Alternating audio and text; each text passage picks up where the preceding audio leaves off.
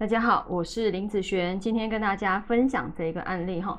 那这个案例呢，是我网络上的一个网友哈，他就留言给我，那他说：“老师，你看我的八字是不是已经失衡了？”好，然后我看了一下，这是他本命的部分嘛，年月日时，以本命的五行来说，哈，天干土土火土，好，地支土火土木，好，所以以哪一个五行占最大宗哈？基本上是土哈。它有几个？一个扣掉日主来讲，一个、两个，哦，三个、四个，是不是？天干两个，地支两个，好，那有两个火，四个土，一个木。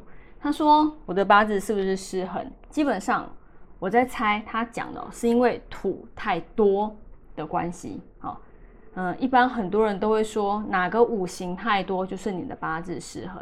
那八字五行全部都有，难道他就过得比人家顺利吗？不见得，哈，不见得。所以如果你觉得八字五行不是每一个都有就已经算是好了，那我干嘛要追求八字每一个五行都要有呢？是不是？哈，所以你说失衡对我来讲没有什么失衡不失衡的问题。而是说他走到什么运，好会比较差，这样子的部分哦。那有这个八字有两种看法哦，不是说我这边的两种看法，是外面很多人有两种看法。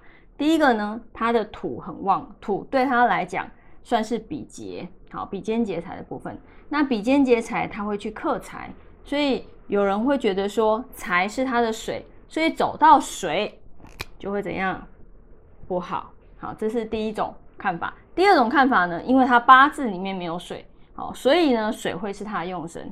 那，呃，有人说走到水会好，基本上大部分会是第一个比较多啦，好，第二个会比较少的部分。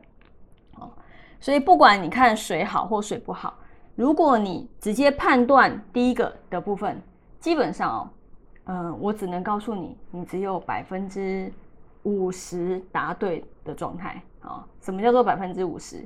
基本上就是用猜的啊。来，我们来看这个八字，在这个大运里面走水，真的都不好吗？好，来，诶，在这个大运里面啊，它的水有两两个流年哦，一个是二零一九的己亥年，还有二零二零年的。庚子年，好，就前两年而已，对不对？前两年而已。好，你看哦，地支这个子水和亥水，基本上啊，刚刚说觉得走水都不好的人，好，都会觉得走到这两个亥水、子水，又是他的财，所以他的财运会非常差。但是我来看，好，但是我来看，我们先看他，好，天干的一个流通。以天干来讲，嗯，火生土。的一个状态，好，一点相生，没什么太大问题。那地支来讲呢，好，以先目前这个大运哦，哈，这个大运是火木生火生土，也是一点相生，没什么太大的问题。好，带入二零一九这一年，带入的时候天干一样，火生土，一点相生。好，那以地支来讲呢，地支带入这个亥水，好，变成了火生土克水。好的一个状况，木生火生土克水的状况，所以啊，你看走己亥，说真的，己亥还真的是差。好，在财运来讲，好这两个以财来说，二零一九会很差。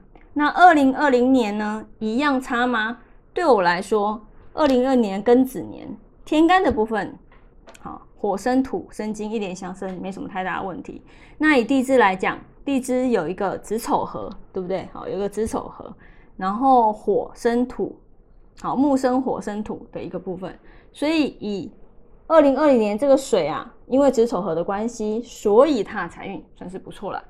哦，那一九年除了水受伤之外，它还有日主出干的现象，所以二零一九年绝对会比二零二零年差很。多好差很多，所以二零二零年真的也差吗？走水真的也都差吗？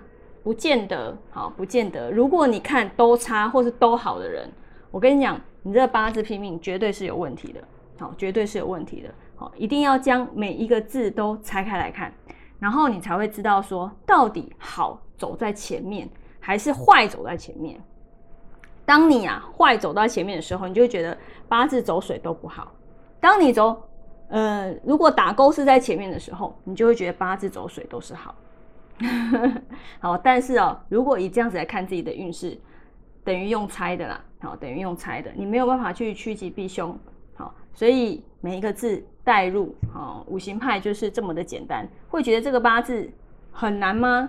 其实一点都不难。好，越简单的五行，对于我们来说，反而是更轻松及容易的。那这个运势也可以看得非常的明显。好，好，那我们以上这一个影片就分享到这边，下次见喽，拜拜。